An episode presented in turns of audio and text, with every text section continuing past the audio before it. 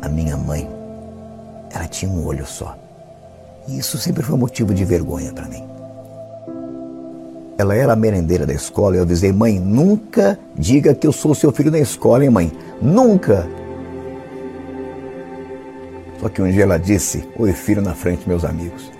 Eles ficaram zombando de mim, tirando sarro de mim, da minha cara. A sua mãe só tem olho, só tem olho. Ai, eu quis morrer. Cheguei em casa e disse: Nunca mais fale que é minha mãe. Você entendeu? Nunca mais. Eu queria, na verdade, era que ela morresse.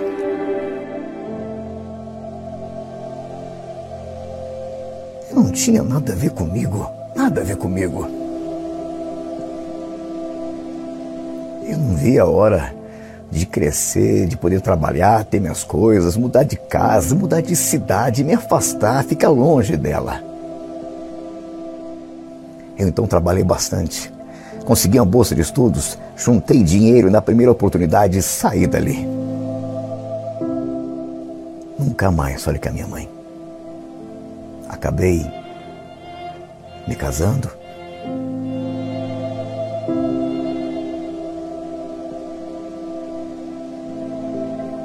Comprei uma bonita casa pra gente.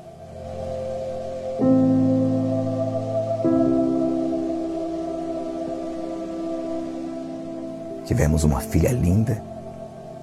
Me tornei um homem de muito sucesso.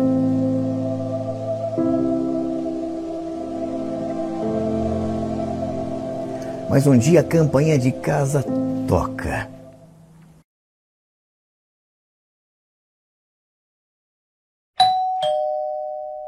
E você não vai acreditar.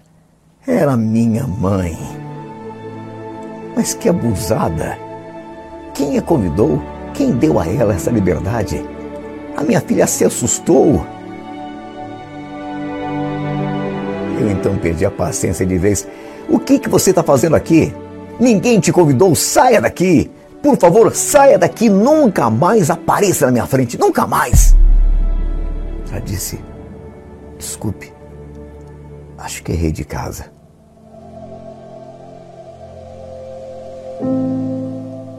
E foi embora.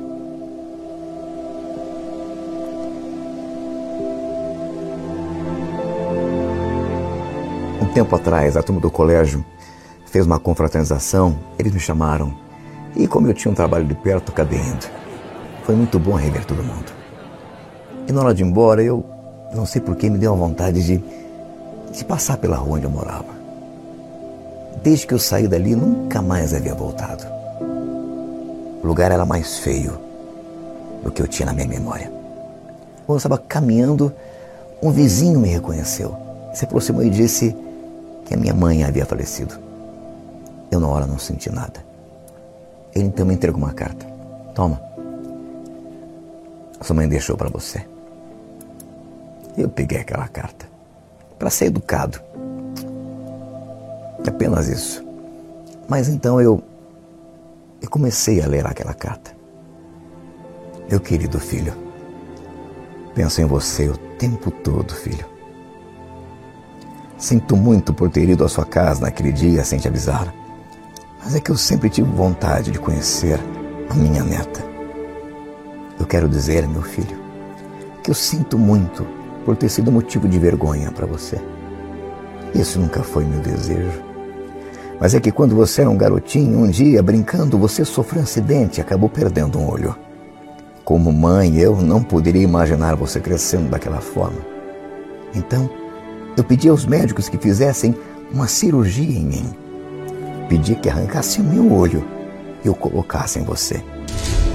Eu fiquei orgulhosa, filho em saber que você, através do meu olho, poderia então ver coisas e conhecer lugares nesse mundo que eu nem sequer seria capaz de imaginar.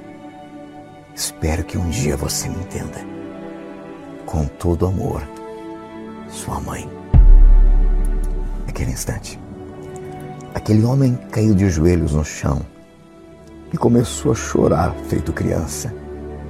Mas já era tarde demais.